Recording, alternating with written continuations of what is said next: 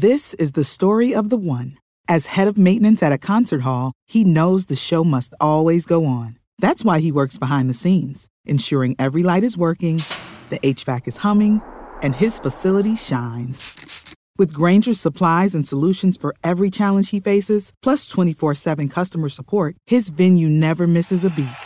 Call quickgranger.com or just stop by. Granger, for the ones who get it done. Э, Я однажды вот так же поджигала самбуку и пришла на интервью на MTV, и меня гримировали, гримировали, в какой-то момент ведущий говорит, просто, может, очки наденешь. Господь. Такая, окей.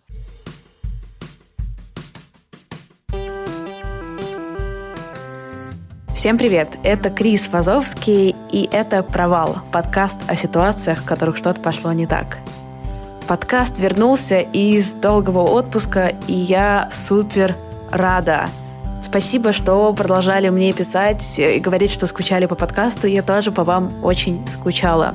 Мы сейчас записываем новый сезон, поэтому если у вас есть идеи для гостей, кого вы хотите видеть, с кем я должна поговорить, обязательно пишите их в комментариях в iTunes, в Кастбоксе или в любом другом приложении, в котором вы слушаете мой подкаст. Я все буду очень внимательно читать. А теперь давайте слушать. Поехали! Сегодня у меня в гостях Оля Осипова, создательница проекта «Ретроградный Меркурий». Оля, привет. Привет, Кристин. Я знаю, что ты ходила даже на телевидение и слушала на Первый канал и так далее. Как на себя потом вот смотреть э, со стороны вот в этом? У меня было, наверное, опыта три или четыре, и они все чудовищные. За исключением MTV, наверное. MTV был норм абсолютно, потому что мы сидели просто трындели, и я была с похмелья, и это было весело. И это было одно из первых интервью, где я себе нравлюсь, потому что я в очках, у меня красивая прическа, и я не несу чепуху. А на Первом канале я попала на ток-шоу, где еще до того момента, пока я вышла в студию, на меня уже напал какой-то полоумный дед. Какая-то очень странная была компания. Там была какая-то, значит, женщина, которая учит э, она типа коуч проституток, ну вот что-то такое. Человек, который занимается камнями, но он так опешил и был в таком шоке, видимо, от того, что на него смотрят люди в студии и софиты, и вот это все, что он просто забыл название всех камней, и он просто сидел, как будто проглотил кол, и не мог вымолвить слово. Значит, этот дед, который на меня орет, тут Гордон на меня орет, и там кто-то орет, какие-то люди сидят.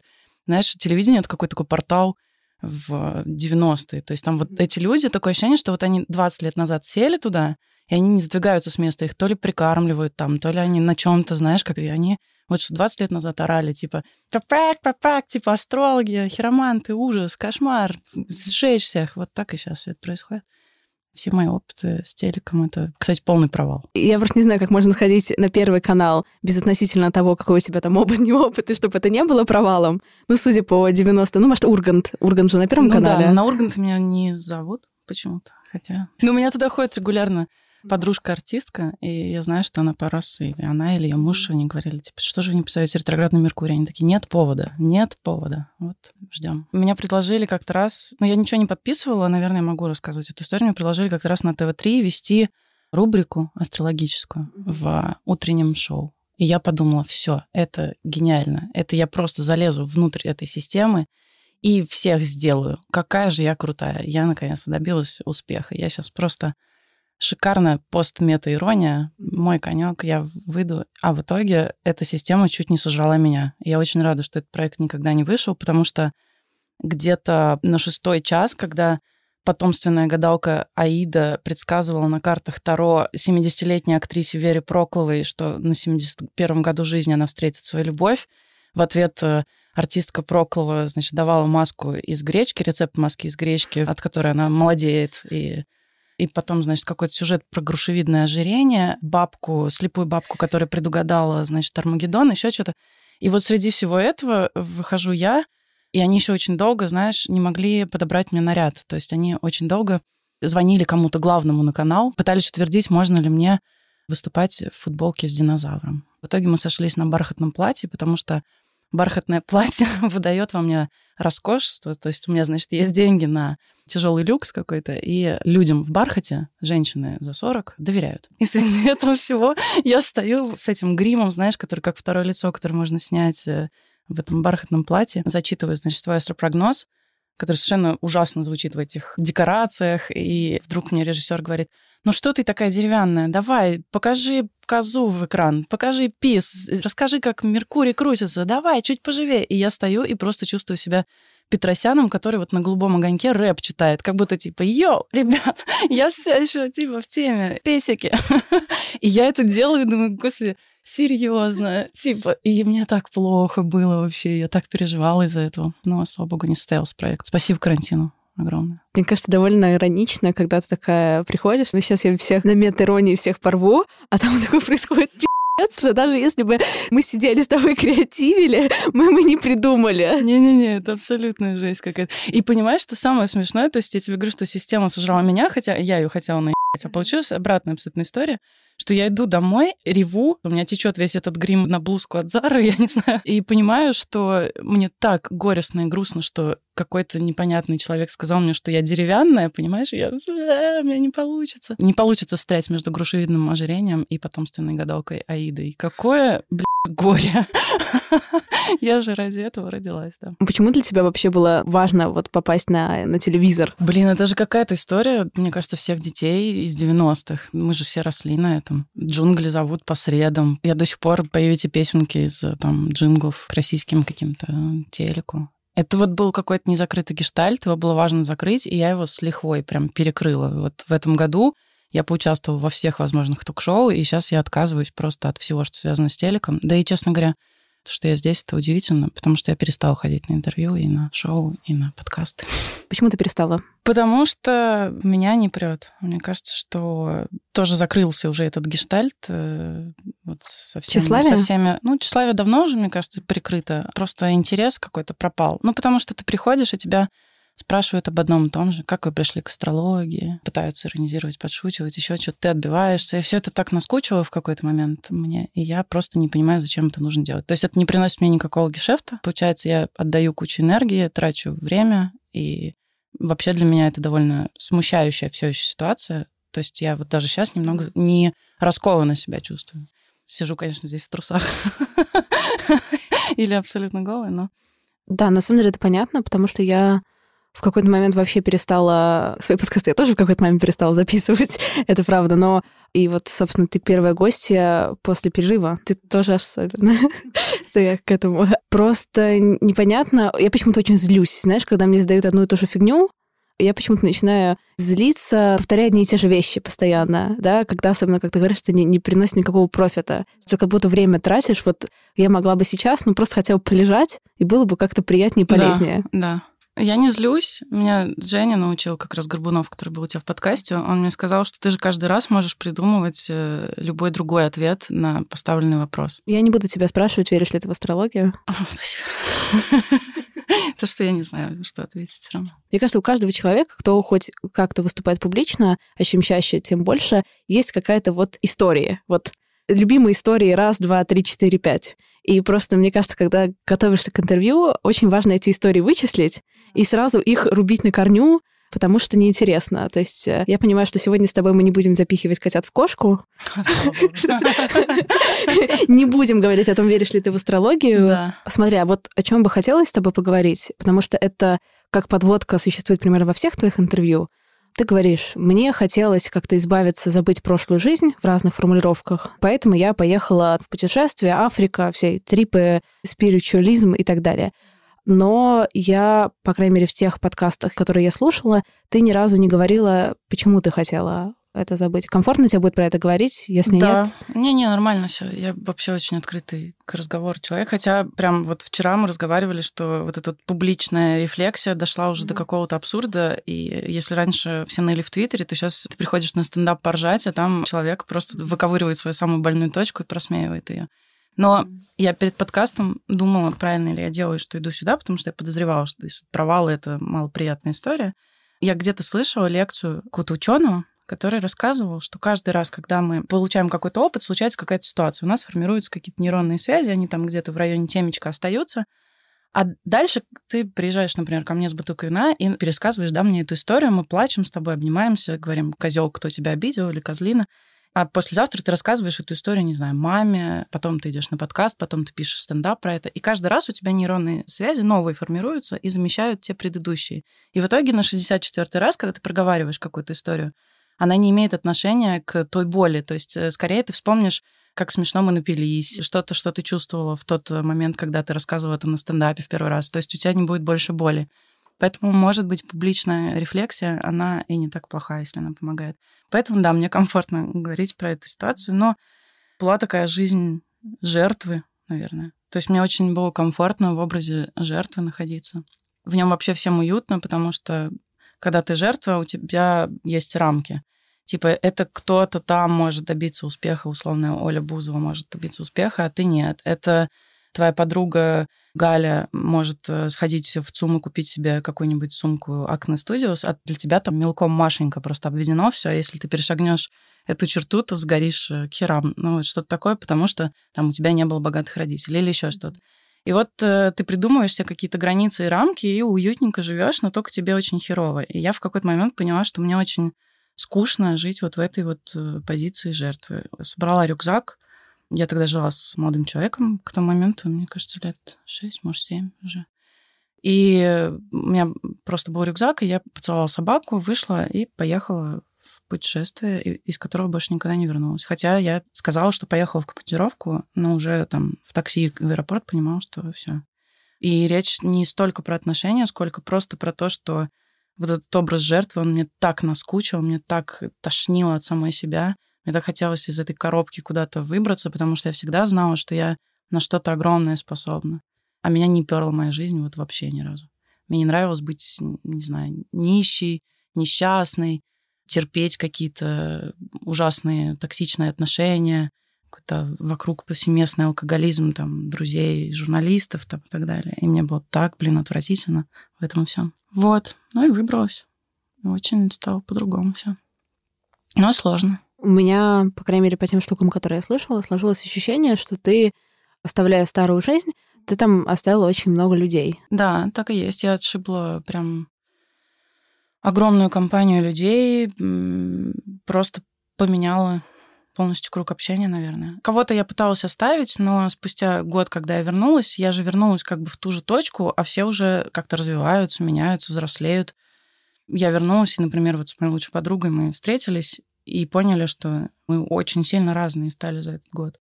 И как бы ты ни пытался склеиться, вы друг друга любите, но вы уже все не склеиваетесь, то есть все поменялось. И поэтому пришлось, да, искать новых друзей, новые какие-то компании и новые увлечения. Но я вообще ни о чем не жалею. У меня на 360 градусов развернулась жизнь, и я, мне наконец-то стало так интересно жить. Вообще здесь столько всего. Оказывается, нет никакого мелка Машенька, и э, рва с, знаешь, огромным огнем перед э, возможностями. Оказывается, все можно было. Оказывается, можно было быть богатой, можно было влюбляться, можно там любить по-настоящему. Я как будто очнулась, короче. Что-то стряслось, и я очнулась. Сколько это лет назад с тобой случилось? Ровно три года назад. Ровно У меня сегодня был, да, прям в Фейсбуке такой, типа, картинка пришла мне, что три года назад вот я уехала. И два года назад, условно, ты вернулась да, в Москву. Да, я, я вернулась, но у меня не сразу это получалось. Я еще какое-то время пыталась все время уезжать. Я, во-первых, работала в редакции в Киевской, mm-hmm. и поэтому я постоянно туда-сюда колесила. Ну, и у меня мама с бабушкой живут в Бельгии, поэтому я тоже на несколько стран жила. И еще мне все время куда-то хотелось. То есть мне не сиделось на месте, я никак не могла угомониться с этой иглы путешествий слезть. Потому что в путешествиях очень классно же ты в каждом новом городе можешь э, быть кем-то новым и что-то там играть, придумать себе акцент какой-нибудь, я не знаю, наряжаться так, как ты не наряжался в привычной атмосфере. И это очень помогает, когда ты потом возвращаешься уже такой свободный раскрепощенный, как будто бы уже и здесь все забыли, а как ты вообще одевался до этого, и ты такой херак, и уже очень женственный, а уезжал пацаненком.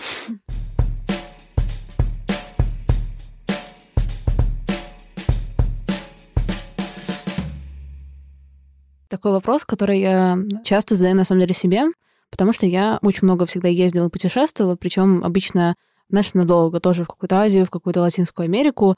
И я какое-то время назад задала себе вопрос, а вот в путешествиях всегда так классно, то есть там может быть сложно, но это по-другому сложно. Где грань между каким-то эскапизмом нежеланием встречаться, не знаю, с собой, наверное, в каком-то смысле, да, потому что в состоянии покоя и привычности, мне кажется, я очень сильно вылезает. Не самое приятное.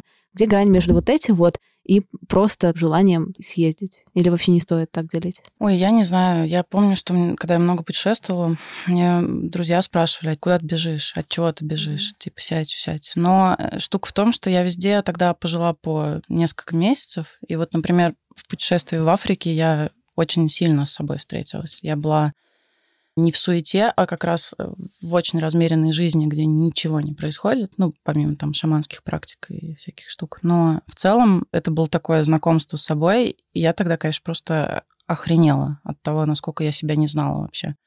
Ну, во-первых, например, когда ты находишься в долгих отношениях, и когда ты из них выходишь, не знаю, бывало у тебя такое или нет, но ты просыпаешься однажды один и задаешь себе вопрос, а что я на завтрак ем? Вот что я ем, не мы едим, а типа, mm-hmm. а я что люблю вообще? И вот тогда я себя прям начала открывать. Я очень удивилась самой себе. Мне кажется, что грань здесь, когда ты чувствуешь себя суетливо в путешествии, наверное, это какой-то маячок к тому, что ты бежишь. А если ты в спокойном каком-то таком состоянии находишься, когда ты не боишься остаться в тишине. Знаешь, когда тревога, типа, я вот, например, не могу в тишине находиться. Мне нужно, чтобы либо подкаст какой-то играл, либо я сама стихотворение могу там, типа, Бродского просто на каждый шаг себе читать, чтобы себя угомонить. Ну, такая своего рода колыбельная. Вот если ты можешь не суетиться и быть в тишине, наверное, тогда ты просто изучаешь город. Мне кажется, как-то так. Ты сказала, что в Африке ты сильно с собой столкнулась. А ты можешь сказать, с какими штуками ты столкнулась, которые тебя неприятно удивили? Как раз вот эта позиция жертвы удобная, она как раз там очень сильно вылезла потому что там пришлось быть сильной, не у кого было попросить руки, дай опереться, помоги. И мне очень не понравилось, как сильно я, оказывается, могу себя жалеть. То есть мне всегда казалось, что я суперсильный человек, я все могу, типа, победить. Но в Африке выяснилось, что я офигеть какая слабая, и мне просто обалдеть, как нужна любовь, забота и все остальное. И я себе это дала пережить, немножко разозлилась сама на себя и научилась бороться сильнее с собой. Наверное, какая-то такая штука. Трусость открылась очень сильно. Я вообще жуткая трусиха. Я почему-то все время делала вид. Но я, кстати, себе разрешила оставаться теперь трусливой, потому что раньше я зачем-то на любую фигню, которую мне не предложи, я сказала бы да. Типа, пойдем резать вены на крыше. Давай, Кристин.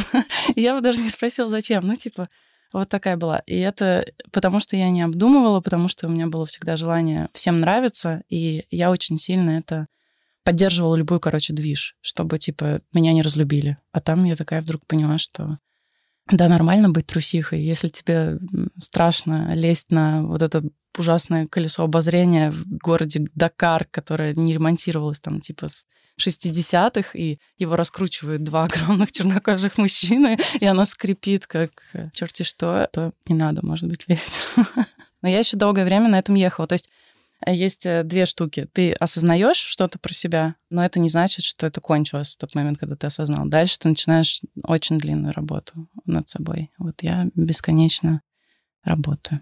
А нет иногда такого ощущения. Может быть, отчаяние слишком сильное чувство, но когда сталкиваешься с собой, и вроде столько уже сил приложено, столько работы проделано, а видишь, что горизонт такой, знаешь, бесконечный, работа еще впереди. Есть ли отчаяние? Ну, какое, есть не ощущение такое, не, не отчаяние, но это некоторой такой безысходности, или только счастье, что будет всегда чем заняться? Да не знаю. Ну, нет, я вообще скорее более грустный человек, чем веселый. Я в этой бездне провожу время, начиная с... У Набокова, по-моему, дар начинается со слов «колыбель качается над бездной». Вот это точно моя колыбель над этой бездной качалась. И я, в общем, недалеко отошла. Я просто, может быть, перестала все ниже и ниже съезжать и держусь на какой-то отметке. Но мне нравится, что я могу выкарабкиваться из этой бездны и как-то контролировать, э, насколько сантиметров я съехала вниз, и что есть куда ползти, короче. Пока интересно над собой работать, все ок. А иногда отчаяния не бывает, иногда просто наступает апатия. Она обычно наступает у меня с ноября по март,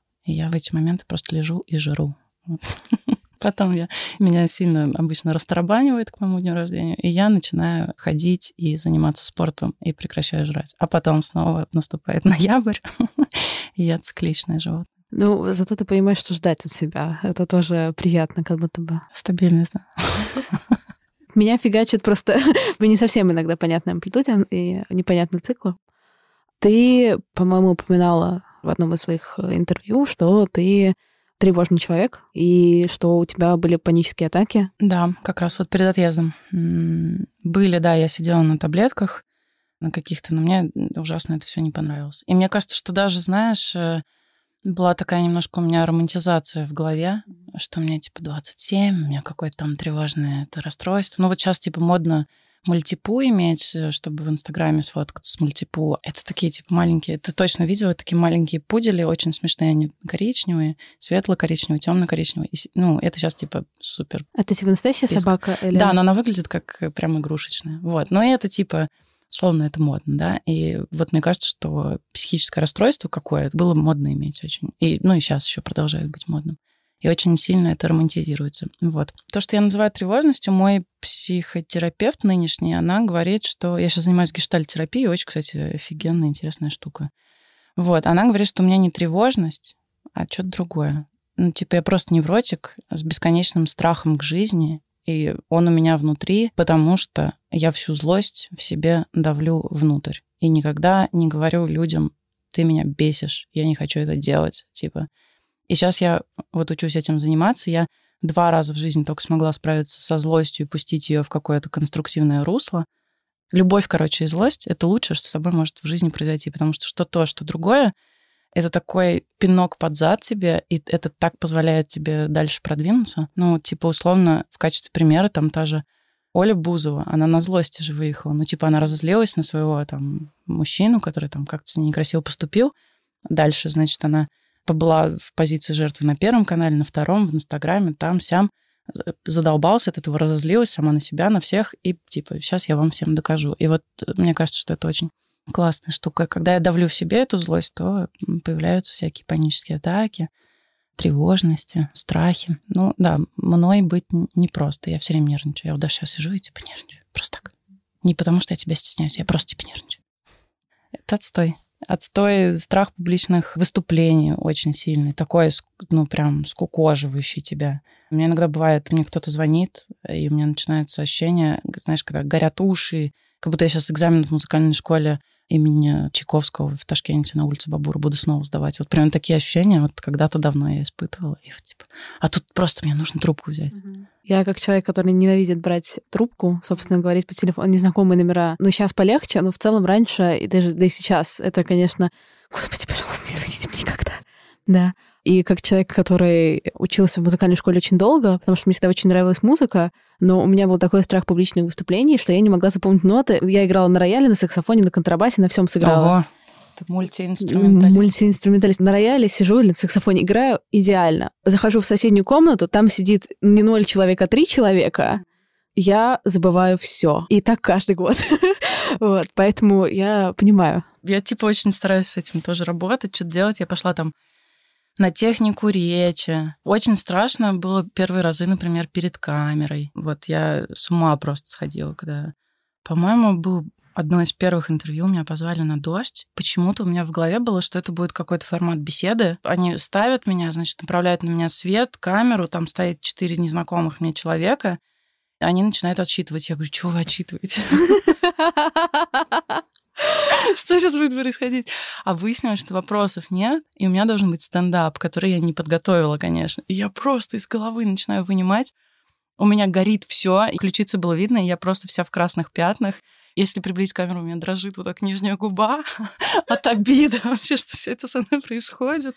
Хотя ничего страшного. Ну, как бы, ну, обосралась бы, перезаписали, ну что. Это не был прямой эфир, да? Ну, нет, по мне. Ну, anyway. Супер анонс. 2 ноября стартует новый поток моего онлайн-курса «Подкаст плюс комьюнити» про то, как делать подкасты. За три недели вы научитесь писать письма, на которые отвечают гости, придумывать идеи для подкастов, брать интервью, записывать звук, монтировать, продвигать подкасты и узнаете про их монетизацию. На сайте chrisvazovsky.com доступна одна из лекций курса про индустрию подкастинга, с которой вы можете бесплатно ознакомиться и понять, подходит ли вам курс.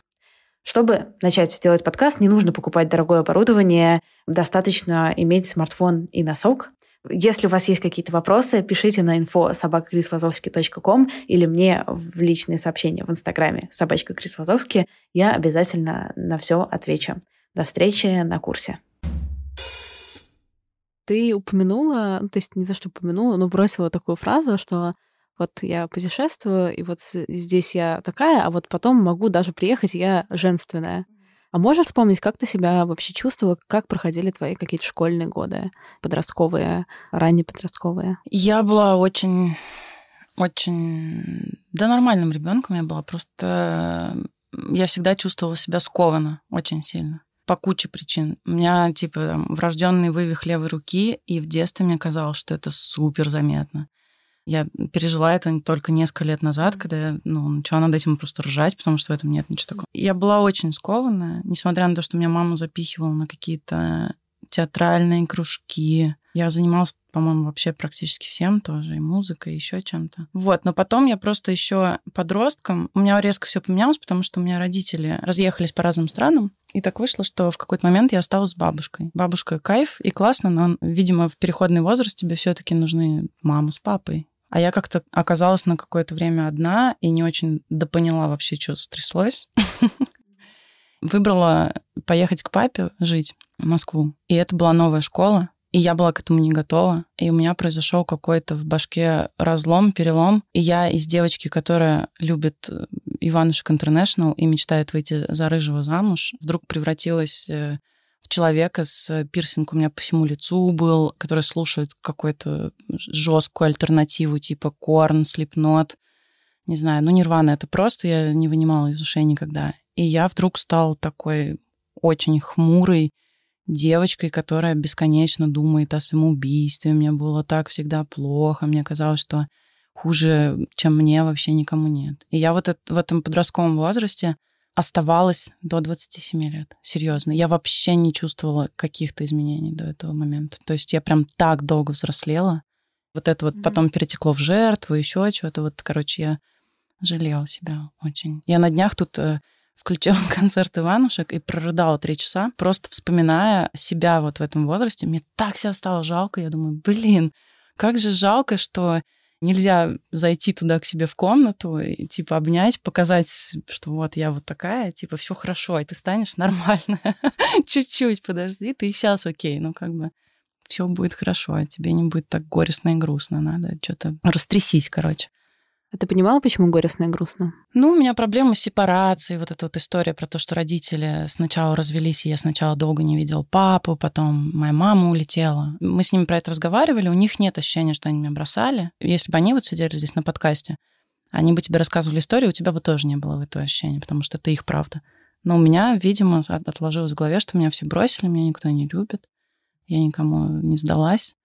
Поэтому я вот решила в этой позиции обиженного ребенка прожить еще очень много лет. Наверное, просто было бы классно, если бы, может быть, папа бы догадался лет 14 меня отдать к психотерапевту, я бы миновала все вот эти вот ужасные какие-то депрессивные эпизоды, которые абсолютно очевидно ну, были у меня, потому что я там полгода могла лежать э, на диване и иногда выезжать э, в лес просто и сидеть, смотреть, как белка ест, вот просто часами, и больше ничего не делать но никто этого не заметил особо. И пришлось, ну, типа, вывозить самой. Но это хороший опыт, классный, просто затянувшийся. Мне кажется, я могла бы чуть раньше сделать что-то классное, чем я сделала что-то классное. Когда ты говоришь сделать что-то классное, типа что ты имеешь в виду, что для тебя классное? Перестать бояться жизни до такой степени, как сильно я боялась в нее просто войти. То есть я, у меня правда есть ощущение, что я лет до 27 просто не жила, я какой-то фигней занималась. Серьезно, я бесконечно страдала. Я страдала просто от всего. Как бы если ты хочешь пойти на массаж, ты берешь трубку, берешь телефон, ищешь в гугле номер массажного кабинета, звонишь, записываешься на массаж, идешь на массаж. То же самое с жизнью, как бы, да, если ты хочешь что-то поменять, ну встань, типа, и сделай что-нибудь. А я вот продолжала жить и ждать, что сейчас кто-то придет и что-то в моей жизни поменяет. Я жила в некрасивых квартирах, э, в которых, знаешь, вот из разряда нужно найти классный угол, чтобы хоть какая-то фотография в Инстаграм можно было выложить, потому что, типа, здесь собака съела стену натурально. Мы завели собаку с моим другом, и она просто сожрала кусок стены. Мы в этом жили, ну, как бы, пару лет, наверное. Было ощущение, что вот так будет всегда. Или там из окна у нас было видно такой чудовищный, некрасивый, монохромный черно-белый дом. И это все, что было видно из окна. А типа по другую сторону этого же дома был Петровский парк. И вот что мешало снять в этом же доме квартиру, но только с видом на Петровский парк. Если так было дерьмово и так хотелось видеть горизонт, я не знаю, деревья, это правда для меня важно. Ну вот я сидела и страдала, и смотрела каждый день на этот дом и думала, как же плохо, как мне плохо. Вот. Какие ты эмоции испытываешь, когда вспоминаешь себя вот тогда, да, в каких-то ситуациях, когда ты предпочитала там просто страдать и бездействовать? Ну, я злюсь. Ну, вот сейчас я на себя ту злюсь. Мне хочется себя обнять и сказать правильно, да, с психотерапевтом. Наверное, если бы мы это разбирали, она бы сказала, зайди в эту комнату, обними себя и скажи, что ты себя любишь, даже в этой ситуации. Но я, наверное, себя люблю, но типа, ё-моё, Оль, ты чего? как бы очнись. Вот я злюсь, да, на себя. И на всех, кто был вокруг тоже очень. Ну, не на всех, ладно, но на самых близких, конечно, злюсь, потому что надо было растормошить, и не надо было там многим со мной так поступать, и, короче, в общем, здорово, что этих людей больше нет в моей жизни. Когда ты говоришь так поступать, это как? Ну, у меня было очень нехорошие отношения, токсичные очень такие, где все друг друга уничтожали, и надо было просто никогда не терпеть то, что я терпела. Я почему-то попала на работу в редакцию, где моя начальница позволяла себе ужасно совершенно со мной обращаться, говорить, что я говно, послать меня на и, ну, она со всеми так обращалась и обращается, наверное, до сих пор, я не знаю. Я приходила домой очень удивленная, потому что я там, мне 22 года, и я спрашивала у пап, я так что-то говорила, я говорю, что она так кричит все время, я не знаю, я плачу на работе каждый день. А так как она довольно ну, известный человек, и папа мой, например, очень любит ее колонки, там и все остальное, он говорил, ну, такой она человек, понимаешь, и как будто бы нужно было так. Или там я возвращалась к родителям, например, говорила, что мой молодой человек, я не знаю, не очень славно себя со мной ведет, не, нет заботы, там еще что-то. И почему-то я, ну, почему-то вот я это терпела, не знаю. Мне даже сейчас я вот говорю и затыкаюсь в какой-то момент, потому что я не хочу про него разговаривать даже совсем. Вот.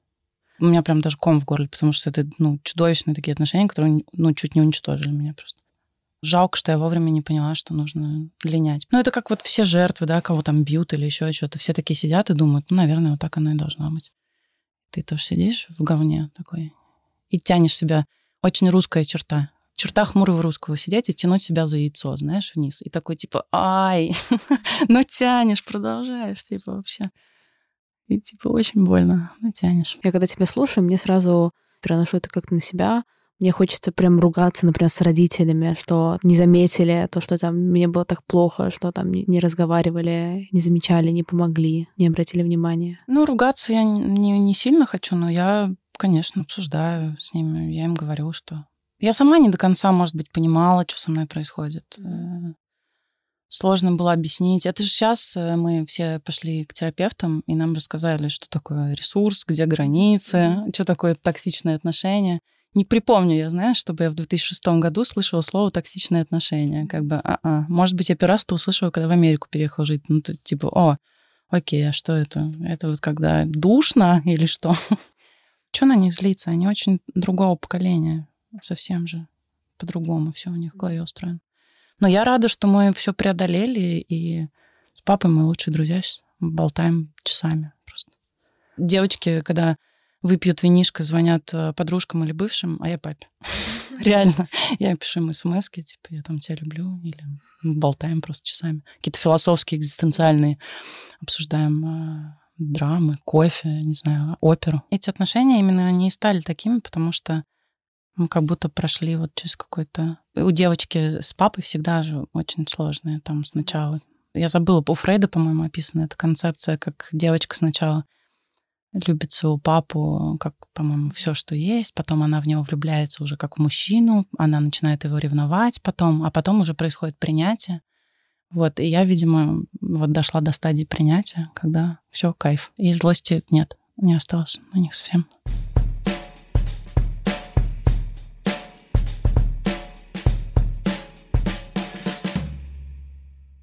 Ты сказала, что ты три года назад уехала, только тогда начала как-то жить. Mm-hmm. До этого было как будто все немножко, ну, давай я своими словами сказала, типа просрано. Да, Или, да, да, да. Но при этом у тебя, если там смотреть твой Facebook, у тебя же там и до этого были какие-то такие классные имена, знаешь, там типа коммерсант, лента, там батенька да трансформер, да, ну вот какие-то такие крутые достижения, которые вот если, наверное, в Инстаграме смотреть, такой, о, ну, это Оля какая-то модная девица. О, прикольная такая, да? Создаешь ощущение? Мне кажется, да.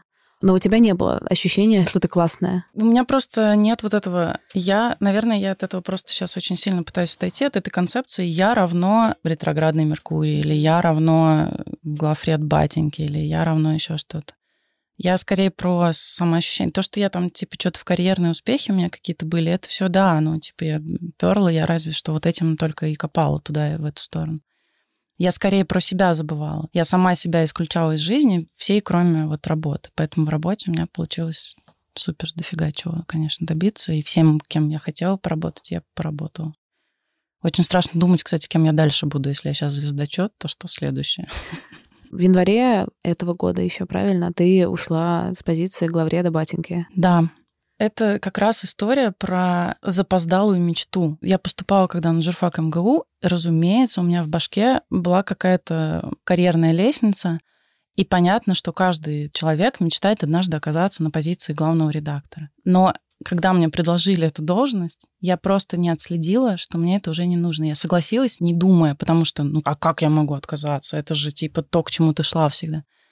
Я пришла, издание же мы вместе запускали когда-то очень много лет назад, то есть я умею разговаривать от лица Теодора Глаголева, все, все классно, я знаю весь концепт, я знаю, что с этим делать, а мне неинтересно вообще. Вообще неинтересно. Я уже на первой неделе, на самом деле, все поняла.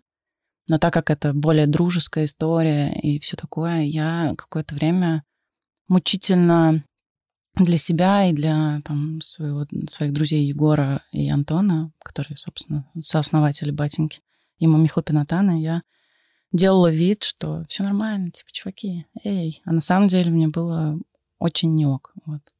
И я почувствовала такое освобождение, короче, когда вот я ушла, я прям, ой, как я скакала, это такое счастье было. Страх и счастье. Страх, потому что я впервые в жизни оказалась э, без какого-то стабильного заработка, но абсолютное счастье, что ты можешь, я не знаю, делать, короче, что хочешь, наконец-то. Свобода — это же вообще... Это третье классное ощущение. Любовь, злость, свобода. Когда ты себе вот сказала, что не твое, вот разрешила себе прям признаться, что тебе не хочется быть главредом? Сначала это было боязливо, я не хочу такое, знаешь. Егор, мне кажется, мы сделали ошибку. Ну, нет, хорошо, ладно, я не такой осознанный человек, я себя довела до состояния выгорания полного. Мне было тошно от того, что я еду. Знаешь, я ехала на такси из дома на работу. И это был ноябрь, была вот эта хмарь, паскудство вот это, которое с неба летит. И я ехала по мосту, а люди шли вот так вдоль дороги, собственно. И я думаю, блин, какие счастливые люди. Они же вот что-то идут, жить, жизнь. А я, типа, эту жизнь на такси проезжаю утром, когда на работу еду, и вечером, когда с работы еду. И у меня просто, по-моему, это была пятница, и я писала тогда письма Глафреда, и я написала очень горестное письмо всем читателям Басеньки, после которого всем, в общем-то, стало очевидно, что, кажется, я попутала дверь не туда вошла. То есть я не спутала дверь, на самом деле. Я просто не вовремя в нее вошла. Это надо было сделать, типа, три года назад, и было бы вообще супер. А я чуть-чуть опоздала. То есть все гештальты к этому моменту, тщеславие, там, популярность, еще что-то, все было закрыто. И я пришла в момент, когда мне уже ничего никому не нужно доказывать. И типа, зачем? Обидно.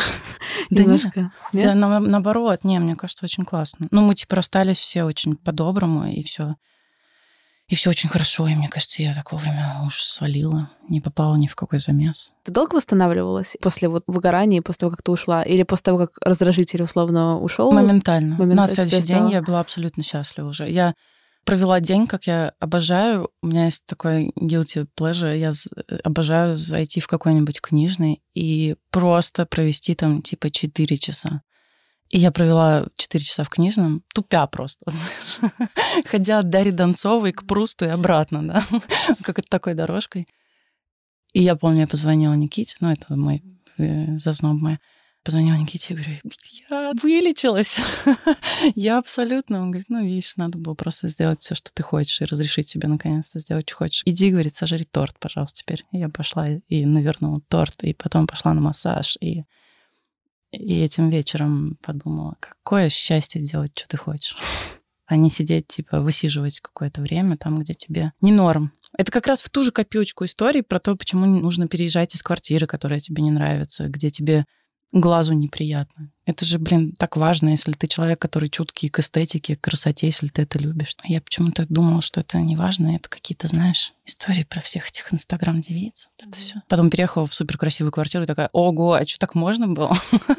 и вот я хожу, и мне даже в инстаграм ее не хочется фоткать просто она, потому что, ну, типа, я здесь живу, ого, класс, класс. Мне сложно, знаешь, какие-то, когда сразу долгосрочные истории, я для себя выбираю, типа, хорошее. А вот я иногда в это впадаю, если нужно перекантоваться. Знаешь, ну если это ненадолго, то я могу как бы терпеть. И насколько это выжирает тебя всегда. Очень вот сильно, это. конечно. Вот это вот просто раздражение смотришь, и что-то уродливое, и сюда, и сюда, и здесь это не так работает, и люди бесят, например, какие-то.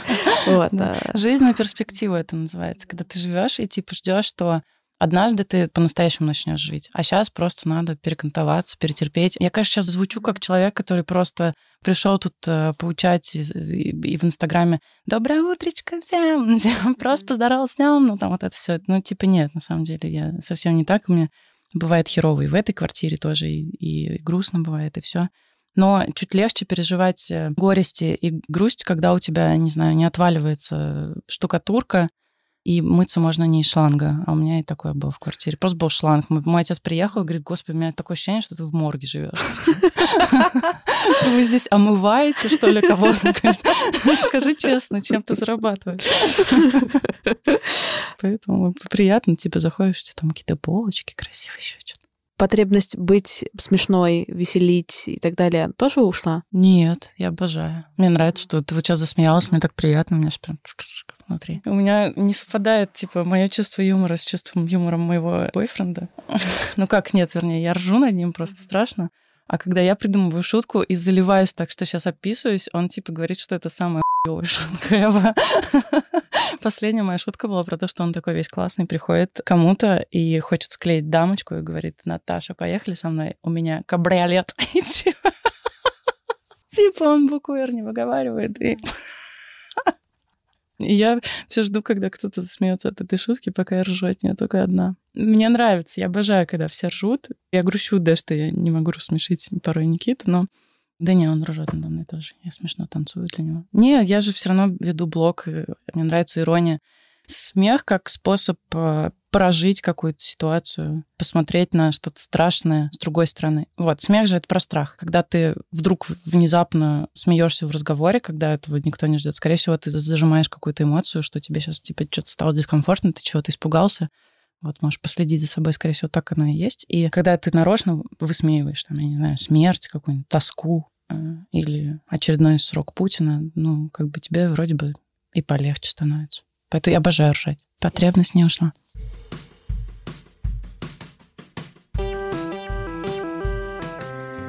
Спасибо, что дослушали выпуск до конца. Надеюсь, он вам понравился. Буду рада вашей обратной связи в комментариях в подкаст-приложениях, либо просто пишите мне в личные сообщения. И всех, кто хотел делать подкаст, очень жду на курсе, который начинается 2 ноября. Подписывайтесь на меня в Инстаграме, собачка Крис Фадовский. Пока-пока.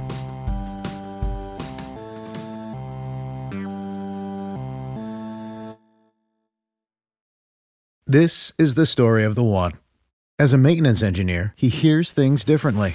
To the untrained ear, everything on his shop floor might sound fine, but he can hear gears grinding or a belt slipping. So he steps in to fix the problem at hand before it gets out of hand. And he knows Granger's got the right product he needs to get the job done, which is music to his ears. Call, clickgranger.com, or just stop by. Granger, for the ones who get it done.